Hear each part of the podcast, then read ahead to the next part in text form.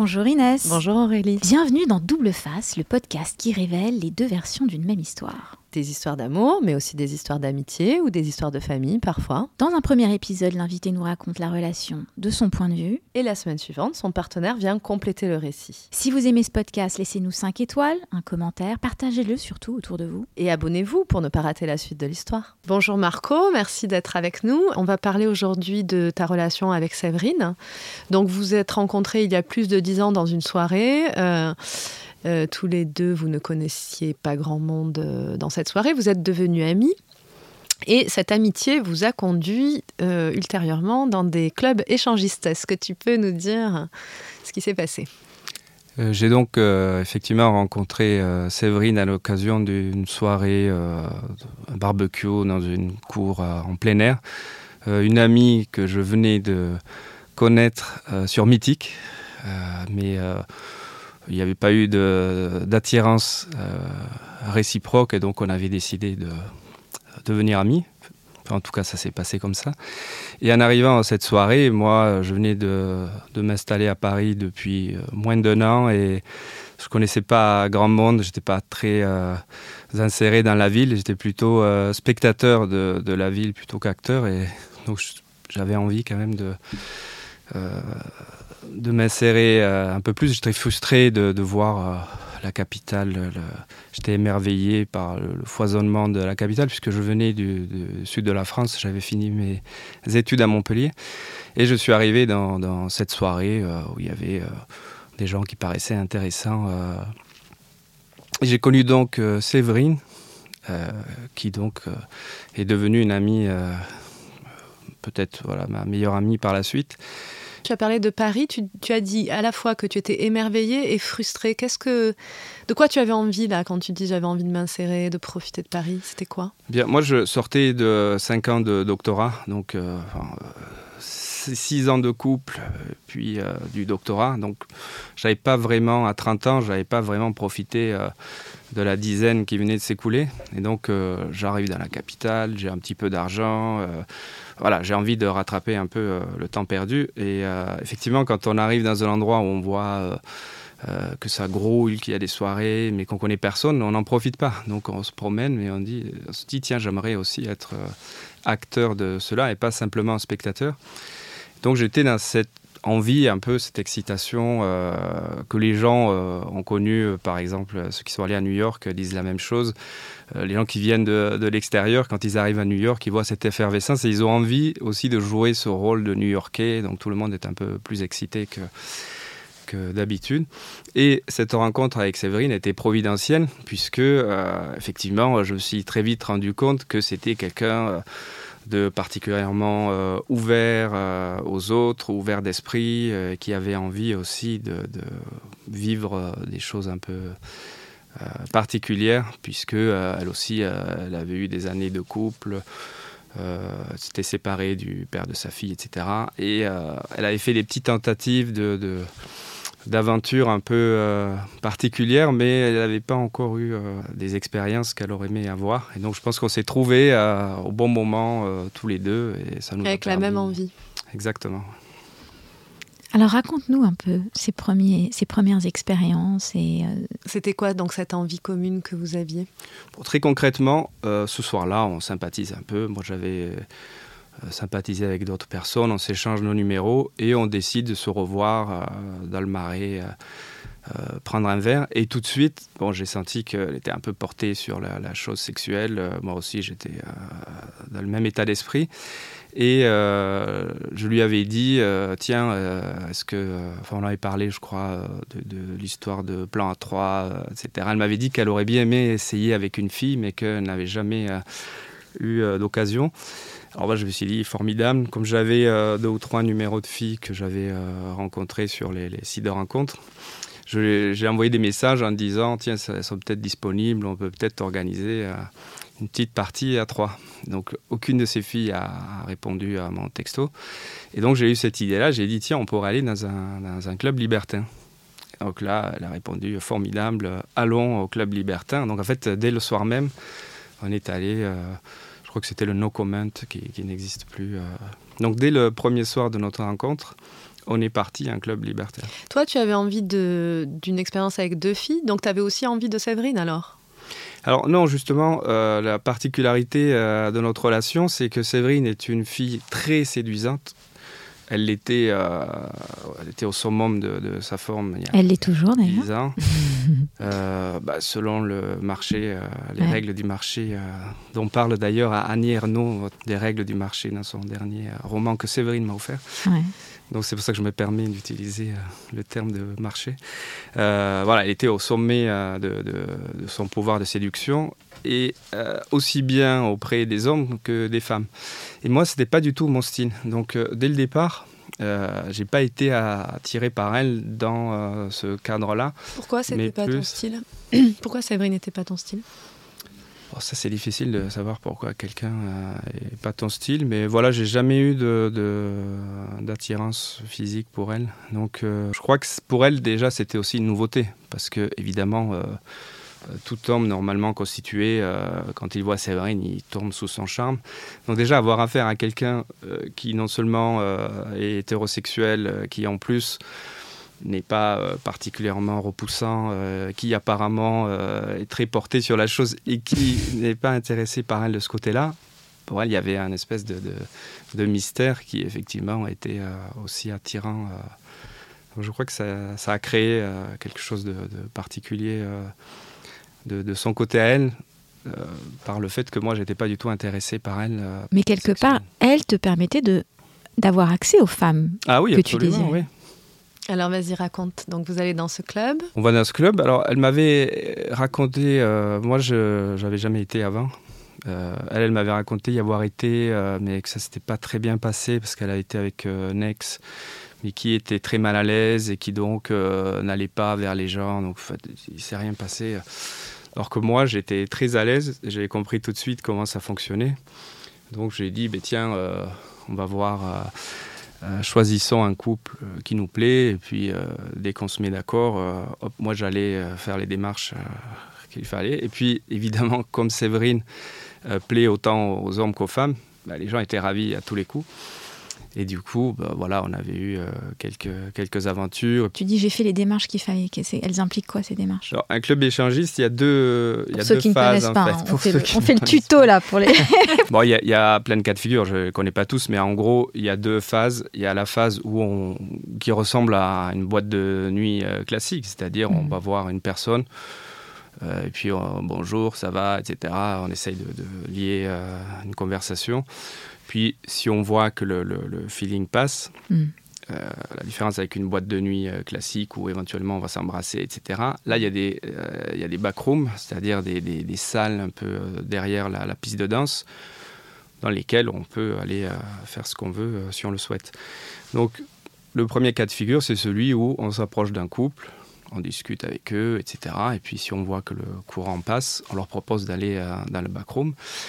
Dans le backroom, il y a aussi des endroits un peu mélangistes, on va dire, où euh, c'est plus euh, des gens qui euh, font des choses de manière plus spontanée, sans avoir discuté avant, et sans qu'il y ait un échange entre deux couples. Là, il y a des individus qui passent, et puis voilà, c'est plus, il y a plus de spontanéité. Voilà.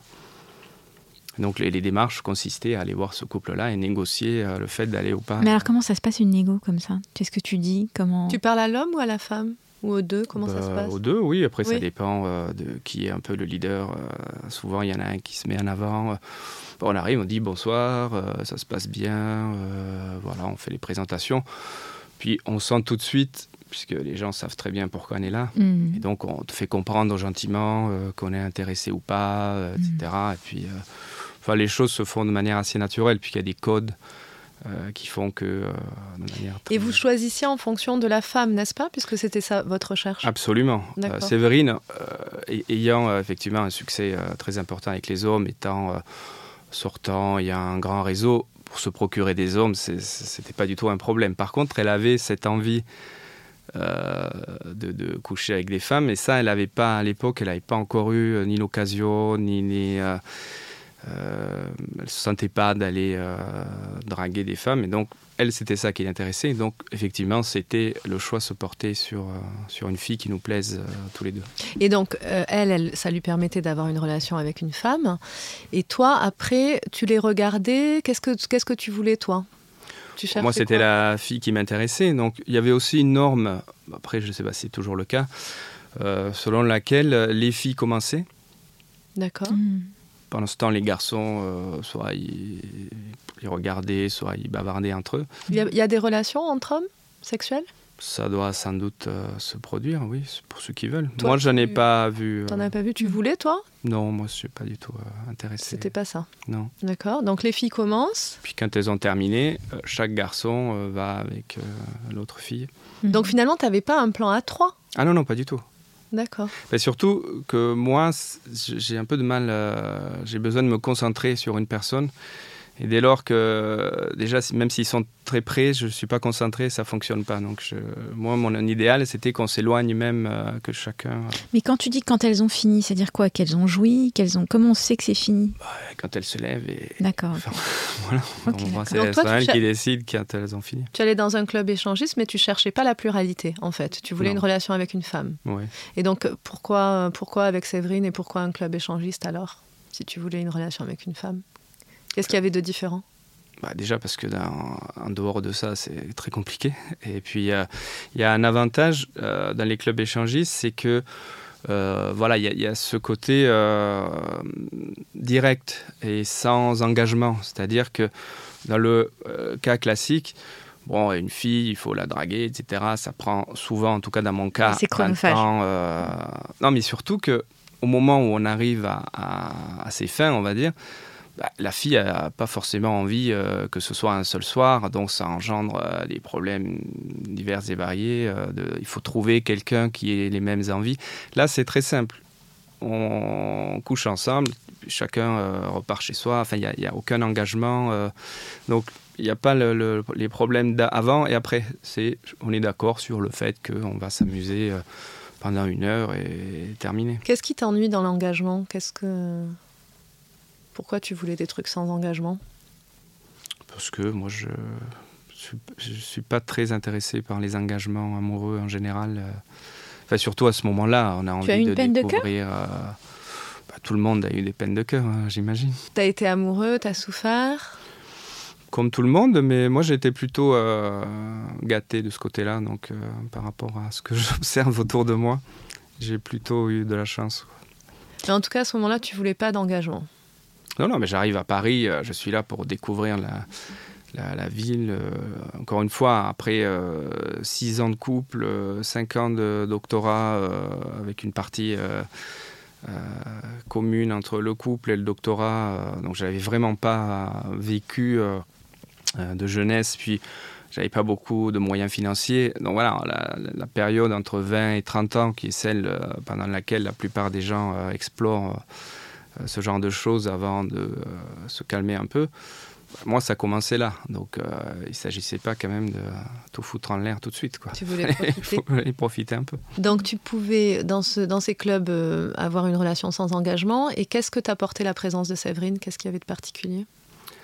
Déjà, c'était marrant parce qu'on était à deux. Il y avait quand même, alors elle, euh, avec son, son- sa vision euh, de- de- de- d'anthropologue, quand on, discutait avec des gens, souvent il y avait des discussions dans le fumoir qui, qui étaient euh, géniales. On, on se disait euh, tous les deux, si on avait des caméras, là, on aurait des, on aurait des, des- des histoires extraordinaires. Donc il y avait ce côté, on se marre, on discute avec les gens. En, en dehors du, du côté, on va dire, sexe, euh, qui d'ailleurs pouvait aussi se, se- se prolonger parce qu'on s'est aperçu que la plupart euh, des couples étaient des faux couples euh, comme le nôtre. Oui. Donc moi, ça m'est arrivé plusieurs fois euh, en discutant avec la fille, en disant euh, Tiens, est-ce que c'est ton mec? Non. Bien, tiens, voyons-nous, euh, échangeons nos numéros, et puis on se voyait par la suite. Donc euh, il pouvait y avoir aussi des prolongements. Euh, Or, euh, donc ça, c'était, il y avait ces avantages-là. Puis il y a quand même aussi beaucoup d'escortes quand même dans les clubs échangistes. Moi, j'ai pas eu affaire à ça. Je sais que ça existe, mais euh, Mm. que, en général, c'est pas mon. Je suis pas attiré par ce genre de femme. Quoi. est-ce que je peux me permettre une question? Absolument. Rebondir sur quelque chose que tu as dit Mhm, autour de l'engagement. mhm. Dans ma vie intime, la question de l'engagement m'a ramené à ma, à ma peur de l'abandon. je me suis rendu compte que souvent les gens qui qui fuient ou qui ont, qui ont peur de l'engagement ont, avant tout peur d'être abandonnés en fait. Et c'est une façon insidieuse d'éviter ce, ce, ce, traumatisme. Est-ce que, est-ce que ça te parle ce que je te dis? Et, et avec quoi résonne le mot abandon? Je ne crois pas que ce soit mon, mon cas parce que euh, j'ai jamais été euh, largué, enfin j'ai jamais euh, eu affaire à, ces choses horribles que j'entends, des tromperies, des, des, gens qui te quittent du jour au lendemain. Ça, moi j'ai vraiment été gâté dans mes relations. Et, et, dans tes relations familiales oh ben là, par contre, faire un podcast euh, spécial. Mais encore, qu'est-ce que, qu'est-ce que le mot abandon, avec quoi le mot abandon ben, résonne-t-il dans ton histoire familiale? Et le coup ben, Ma mère, moi j'ai, j'ai pas euh, connu mes parents, ils se sont séparés euh, alors que j'avais deux ou trois ans, donc je, ne les ai jamais vus ensemble. Et effectivement, mon père a abandonné femme et enfants quand moi j'étais très jeune, pour ensuite venir nous récupérer par la force quand ça l'arrangeait. Combien de temps plus tard? Oh, 7 ans, 6-7 ans. 6-7 ans, mhm. d'accord. Donc tu as été abandonné par ton père à quel âge? 3 ans. 3 ans, d'accord. Et ta mère, elle était triste à ce moment-là? Euh, tu voyais triste, était triste euh, elle était effondrée, mais euh, je n'avais pas l'âge pour le, pour le, m'en rendre compte. Mais du coup, c'est, est-ce que ça, tu penses que ça t'a donné une image négative du couple ce... Il y a de fortes chances. Cette souffrance. Imagine. Enfin, en tout cas, pas comme quelque chose qui est qui fait partie de la norme. Moi, j'ai euh, grandi avec une mère qui qui a jamais refait sa vie, euh, qui, que je n'ai jamais vue avec un homme, par exemple. Il y a des psys qui m'ont expliqué que c'était catastrophique pour, pour, la suite des événements. En quoi? Euh, J'ai lu ça dans un bouquin qui s'appelle L'amour, peut-il être heureux? C'est un psy canadien dont j'ai plus le nom en tête, mais qui expliquait qu'à partir du moment où, où tu n'as jamais vu ta mère avec un homme, il y a, il y a quelque chose qui, qui, ne se fait pas euh, dans la construction euh, psychique et qui fait qu'après, tu peux plus t'engager euh, avec une femme. Pour un homme pour une femme? Pardon pour, Oui, oui, là c'est un homme vis-à-vis de sa mère. Parce que dans, dans, ce bouquin, il y avait tous les cas de figure. Il y avait les relations père-fils, père-fille, et puis mère-fils, mère-fille. Donc là, dans, dans ce cas-là, ça m'avait beaucoup parlé de ce... Bon, il expliquait que si on n'avait jamais vu sa mère avec un homme, euh, on avait du mal ensuite à, s'engager avec une femme parce qu'on percevait ça inconsciemment comme un abandon de, sa mère, quelque chose de ce style-là. Parce que du coup, ta mère, elle a reporté euh, son amour sur, euh, sur vous, sur ses enfants? Oui, d'une manière extrême, oui, c'est sûr. Pour elle, la place que devait avoir un homme, elle l'a donnée aux enfants. Et à toi en particulier? Peut-être plus, parce que moi j'ai toujours eu l'image du plus sage de, de la fratrie. Donc, euh. Et c'est marrant parce que finalement, en vieillissant, tu n'es pas si sage. Tu recherches plutôt une forme de transgression et de dissidence. Enfin, de dissidence, c'est un mot plus politique, mais, euh, mais euh, c'est l'inverse du garçon sage, justement, non? Ah oui, oui, c'est certain, oui. Mm. Si on voit ma vie actuelle, c'est sûr que... Et moi, j'ai l'impression que tu, tu as rejeté un peu cette fusion, justement, avec ta ah, Je garde mes distances. Oui dans, dans, dans les relations amoureuses. C'était trop Ça t'a étouffé? Oui, oui. Bah c'est... Moi, je sais qu'effectivement, euh, je, n'aime pas tout ce qui est à relation un peu obsessionnelle. Donc, c'est pour mm. ça que tout ce qui est. Euh, c'est sûr que voilà, ma mère. Mais qu'est-ce que tu entends par obsessionnel? Obsessionnel, c'est quand la personne est euh, au sens au centre de, tes pensées. Euh, si tu l'as pas appelée, euh, elle est triste. Si tu l'as pas vue, enfin, voilà, je, pourrais définir une relation obsessionnelle par une relation qui te fait du mal quand tu ne vois pas la personne. Moi, j'aime les relations avec des gens avec qui on se fait du bien quand on se voit, mais on ne se fait pas du mal quand on ne se voit pas. Les relations obsessionnelles, c'est celles où le fait de ne pas se voir rend euh, la personne malheureuse. Ça, je trouve ça, pour moi, j'appelle ça des relations toxiques ou un peu obsessionnelles. Et tu as l'impression que l'engagement euh, conduit à ça, c'est ça? Bah, Évidemment, le, rapport conjugal, euh, c'est ça. Et t'as jamais rencontré une femme qui t'a manqué au point que ça te déchire le cœur ou le ventre? Ben justement, c'est ça qui est problématique. Ah, J'ai pas envie que. Ça t'est arrivé donc manque. Mais bien sûr que ça m'est ah, arrivé. C'est ce que je n'aime pas dans les relations conjugales. Donc ça t'arrive à chaque fois, ça t'arrive souvent, ça t'est arrivé souvent. À partir de quand J'ai eu quatre, euh, trois, quatre relations amoureuses. Et elles t'ont brisé le cœur, c'est ça? Ou il y a eu une forme de, de... Je sais pas ce que ça signifie briser le cœur, mais oui, ça. J'ai mis euh, une bonne année à m'en remettre à chaque fois, quoi. Je trouve que c'est beaucoup quand même. Et tu souffrais, tu souffrais de l'absence de ces femmes? Absolument. Ah, d'accord, ok.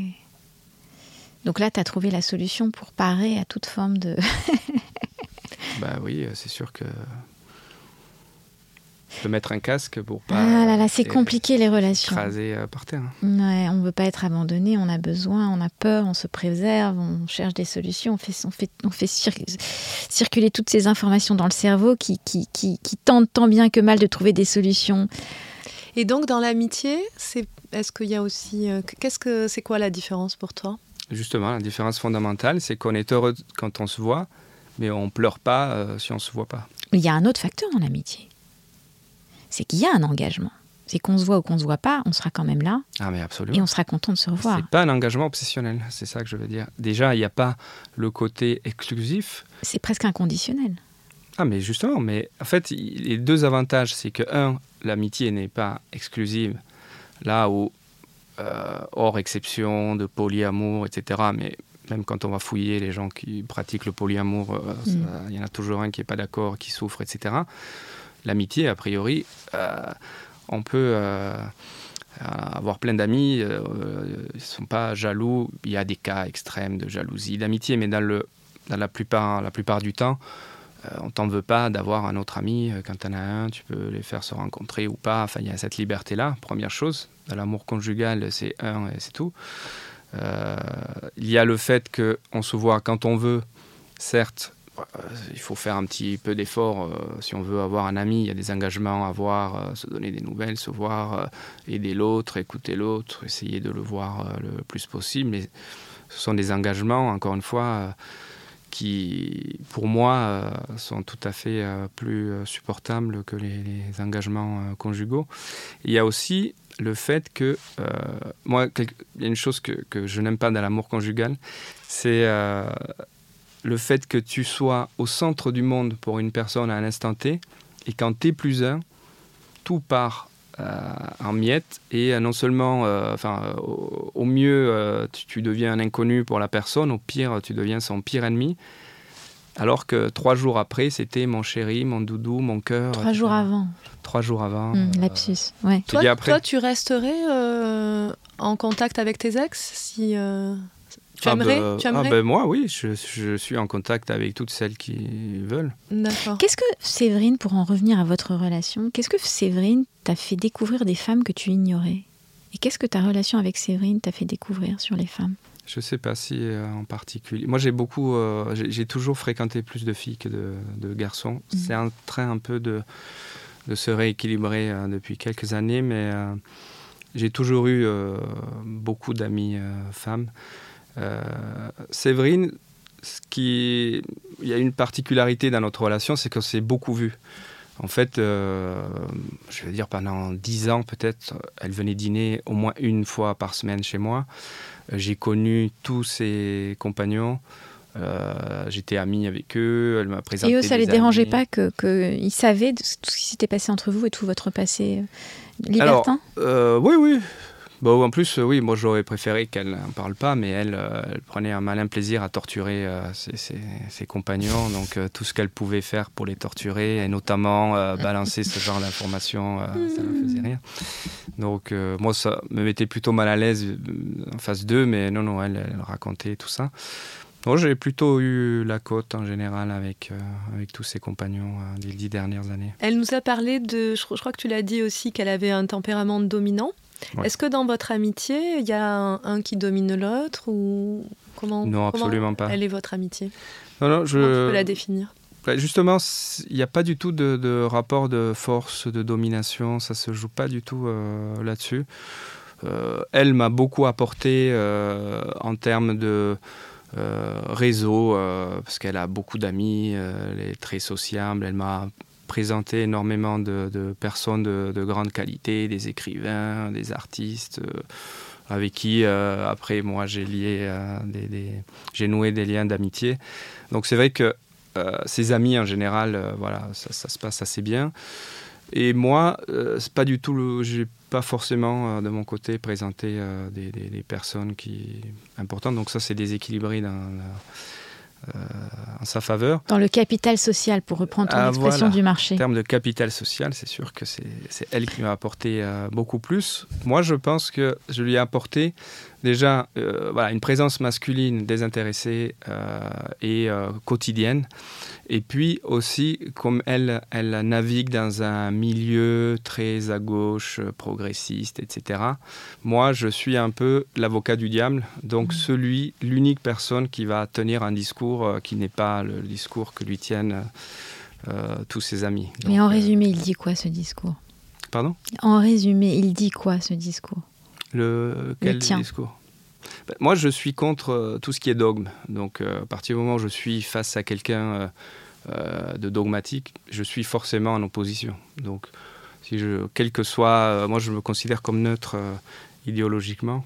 Donc, qui que j'ai en face de moi, j'aurais tendance à déconstruire, puisque c'est le terme à la, mode, mhm. ses croyances, ses raisonnements, etc. Donc, c'est un peu un jeu, tu vois, entre nous de, discuter. Donc elle, ça lui permet d'avoir quelqu'un qui systématiquement euh, démonte les, les, raisonnements euh, dominants, etc. Et qu'est-ce que ça a changé dans ta sexualité alors, toutes ces expériences? Et dans ton, la vision que tu as de toi-même, ça t'a donné de la confiance en toi? Ça t'a... Euh, ce que Ouais, j'ai la sensation que tu étais quelqu'un qui manquait de confiance en toi. Ah oui, oui, mais énormément. Il faut savoir que dans au moment de l'adolescence, qui est euh, le moment où l'adulte, où l'estime de soi se construit, où l'image de soi se construit, mhm. moi, je faisais partie des ploucs. Donc, mhm. euh, et, et, en même temps, euh, j'étais assez précoce en termes de sexualité. Donc, c'était un peu la double peine. Mhm. tu avais très envie très jeune et personne ne voulait toi. Voilà, donc j'ai grandi un peu dans cette, dans cette idée très mauvaise de moi-même. Ouais. Et donc effectivement, euh, après il y a eu ce, couple qui a duré très longtemps, euh, de mes 21 mes 27 ans, euh, où là c'était voilà la première expérience très avec une très grande harmonie, amour réciproque, rien à rien à redire de cette personne. On est encore en contact, on avait une relation vraiment fraternelle. vraiment le, la, la, relation parfaite. Et mais j'ai gardé cette frustration. Voilà, quand je suis retourné sur le marché, j'étais pas très dégourdi euh, avec les filles, etc. Et donc, voilà, j'ai amené avec moi une espèce de bagage de, frustration euh, qu'il a fallu un peu. Euh, voilà, il y avait un gouffre d'ego. Et tu t'en es affranchi? Alors, ça y est, je crois que depuis ma dernière histoire d'amour, ouais, j'ai réussi à ah bah, j'ai senti que ça y est, j'avais passé un cap, que j'avais plus rien à me prouver de ce côté-là et qu'il a fallu une bonne dizaine d'années. Et est-ce que justement dans les clubs échangistes, ça t'a permis de satisfaire euh, cette frustration, enfin de la combler euh? Alors non, parce que le principe, bon, même si il y a quand même euh, une démarche de séduction, c'est pas quand même la même que, que dans la, la, vie réelle, puisque on comprend bien que les gens acceptent non pas pour moi, mais pour ma coéquipière. Pour Séverine. Tu as toujours eu ce sentiment? Ah oui, bien sûr. Ah. Mais je, d'ailleurs, c'est pas un sentiment puisque je suis retourné après avec d'autres filles en club. Et là, j'ai vu la différence radicale euh, de pouvoir de séduction. Euh, Des autres femmes. Ah oui. Ça marchait pas aussi bien. Ah non, c'était plus le même, euh, plus le même standing là avec d'autres. Donc, on voit bien que c'est. Ah donc toi, tu as continué avec d'autres partenaires? Ah oui, oui, j'ai continué. Oui, oui. Donc après, Séverine, accès, à des femmes grâce à la présence de Séverine. Ah mais complètement. Du coup, ça te satisfaisait pas totalement parce que c'était pas vraiment toi qu'elles avaient choisi, c'est ça?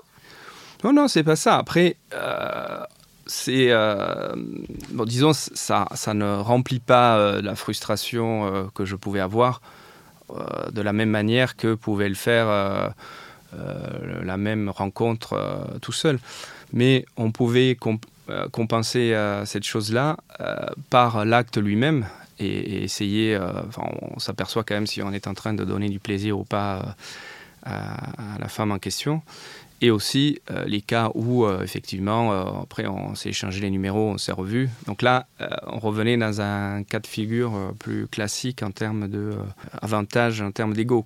Est-ce que tu peux nous décrire les femmes qui t'attiraient dans ces clubs que tu, Ça, c'est. J'ai du mal à. Moi, si, si, j'ai un, si je pouvais décrire un peu ce qui me plaît chez une femme, c'est le fait qu'elle soit pas vulgaire je ne suis pas du tout attiré par le, les filles vulgaires trop. Euh, enfin voilà, le genre escorte, euh, si, on peut imaginer ça, talons hauts, euh, maquillage.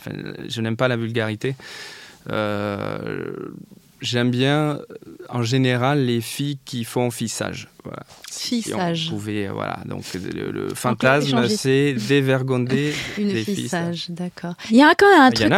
Il y a quand même un truc drôlement incestueux dans cette affaire, parce que c'est ta coépitière, c'est ta sœur, vous avez des rapports fraternels, en même temps, tu aimes les enfants sages. Enfin, c'est. Il y a tout un truc. Euh. Est-ce que vous avez une relation euh, pas dit sexuelle? sage. Non, les, les filles sages.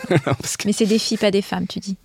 Oui, oui. Est-ce que vous avez une relation sexuelle avec Séverine alors c'est arrivé une fois et le, terme euh, incestueux euh, tombe à point parce que moi c'est comme ça que je l'ai vécu. Euh, c'est arrivé une fois, alors elle je sais pas parce que quand elle justement quand elle essaye de, de, faire du mal à ses compagnons, elle dit toujours qu'on a couché ensemble deux ou trois fois. Alors à moins que je les ai refoulés les deux autres, moi j'ai souvenir que, que d'une fois que je regrette énormément parce que ça n'aurait pas dû se, se, produire et, qui m'a laissé euh, vraiment une sensation de dégoût. Euh, et pourquoi Que je regrette. Ça n'avait pas lieu d'être et. Et voilà, tu as eu peur de la perdre là? Tu as eu peur d'entacher de, de, ah pas du tout. C'était hors sujet, quoi. Vraiment, j'ai mhm. trouvé ça incestueux, quoi. Voilà, pour moi, on avait on n'était pas du tout euh, à cet endroit-là, quoi. Merci pour ton témoignage. On a une dernière question qu'on pose d'ailleurs à tous les gens qui viennent pourquoi as-tu accepté de témoigner aujourd'hui et qu'est-ce que tu aimerais qu'il se, se dégage de ton témoignage? Euh, J'ai accepté parce que je suis bavard et que je suis narcissique et j'aime bien euh, que ma personne euh, soit, puisse s'exprimer. J'écris des, des, romans par ailleurs, donc on peut comprendre que j'aime bien raconter des histoires aux gens. Et si on peut toujours imaginer que quelqu'un euh, ait ressenti les mêmes choses ou, et euh, se soit posé des questions, se trouve anormal, euh, ou des gens se disent l'amitié homme-femme, c'est pas possible, c'est quelque chose qu'on entend souvent à moins qu'il y en ait un, à moins qu'il y ait une différence esthétique entre les deux, à moins qu'il y en ait un qui a des problèmes. Moi, ce que je voudrais dire, c'est que c'est tout à fait normal. Que moi, en tout cas, j'ai toujours eu des, des amis femmes. j'ai toujours préféré être entouré de femmes que, d'hommes, et ça peut se faire tout à fait euh, sans qu'il y ait de, de, euh, de problème. Et c'est très beau. Moi, je trouve que c'est une amitié euh, qui est très riche parce que justement, on est face à une personne de l'autre sexe qui peut se livrer totalement. qui te raconte, moi Séverine me dit, je préfère raconter mes histoires à toi qu'à mes copines parce que je me sens plus libre, il n'y a pas de jugement, euh, j'aurais euh, une vision d'homme, euh, alors que mes copines, il y a tout un, corpus théorique derrière, etc. Mmh. de projection aussi, et d'identification. Voilà, et donc c'est une richesse qu'on ne retrouve pas dans d'autres types de relations, en tout mmh. cas ce qui me concerne. Et réciproquement, elle t'apporte une vision féminine ah oui, oui. Bah, enfin, elle, en général, oui. Bah, c'est sûr que je comprends beaucoup plus. Euh, enfin, j'ai compris beaucoup plus euh, la, psychologie féminine avec les amis, puisque là, elle s'ouvre. Moi, en plus, je suis le réceptacle depuis des années euh, de toutes les histoires de cœur de mes amis. Donc, je, peux en écrire trois encyclopédies. Mm. Du coup, j'ai une connaissance approfondie de ces choses-là grâce à, à mes amis femmes que les garçons qui ne s'intéressent qu'aux filles que euh, dans une relation de séduction ne, comprendront jamais parce qu'ils n'auront pas cette vision approfondie. Merci Marco. Merci beaucoup Marco. Je vous en prie. Merci à vous. Et voilà, maintenant vous vous demandez peut-être comment l'autre a vécu cette même histoire. Alors rendez-vous jeudi prochain ici et abonnez-vous pour ne pas rater l'épisode. Si ça vous a plu, laissez un commentaire ou 5 étoiles dans votre appli de podcast.